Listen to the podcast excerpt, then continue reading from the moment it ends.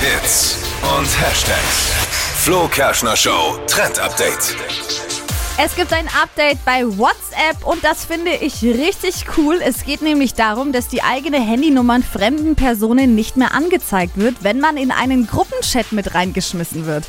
Das war jetzt lange so, wenn Freunde einen in einen Chat reingeschmissen haben und da waren andere auch drin, die man gar nicht abgespeichert hat, konnte man immer deren Nummer sehen und Ja. die natürlich dann auch deine eigene. Datenschutztechnisch höchst bedenklich. Sehr. Ja. Eben vor allem, wenn man vielleicht auch keinen Bock hat da drauf, dass einem dann irgendwie voll. andere Leute schreiben, die man eventuell gar nicht kennt.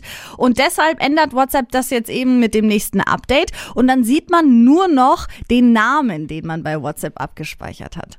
Das ist gut. Das heißt, da könnt ihr dann auch sehr kreativ werden und euch was überlegen, was die anderen sehen sollen und was halt eben nicht. Guter Trend. Sinnvoll.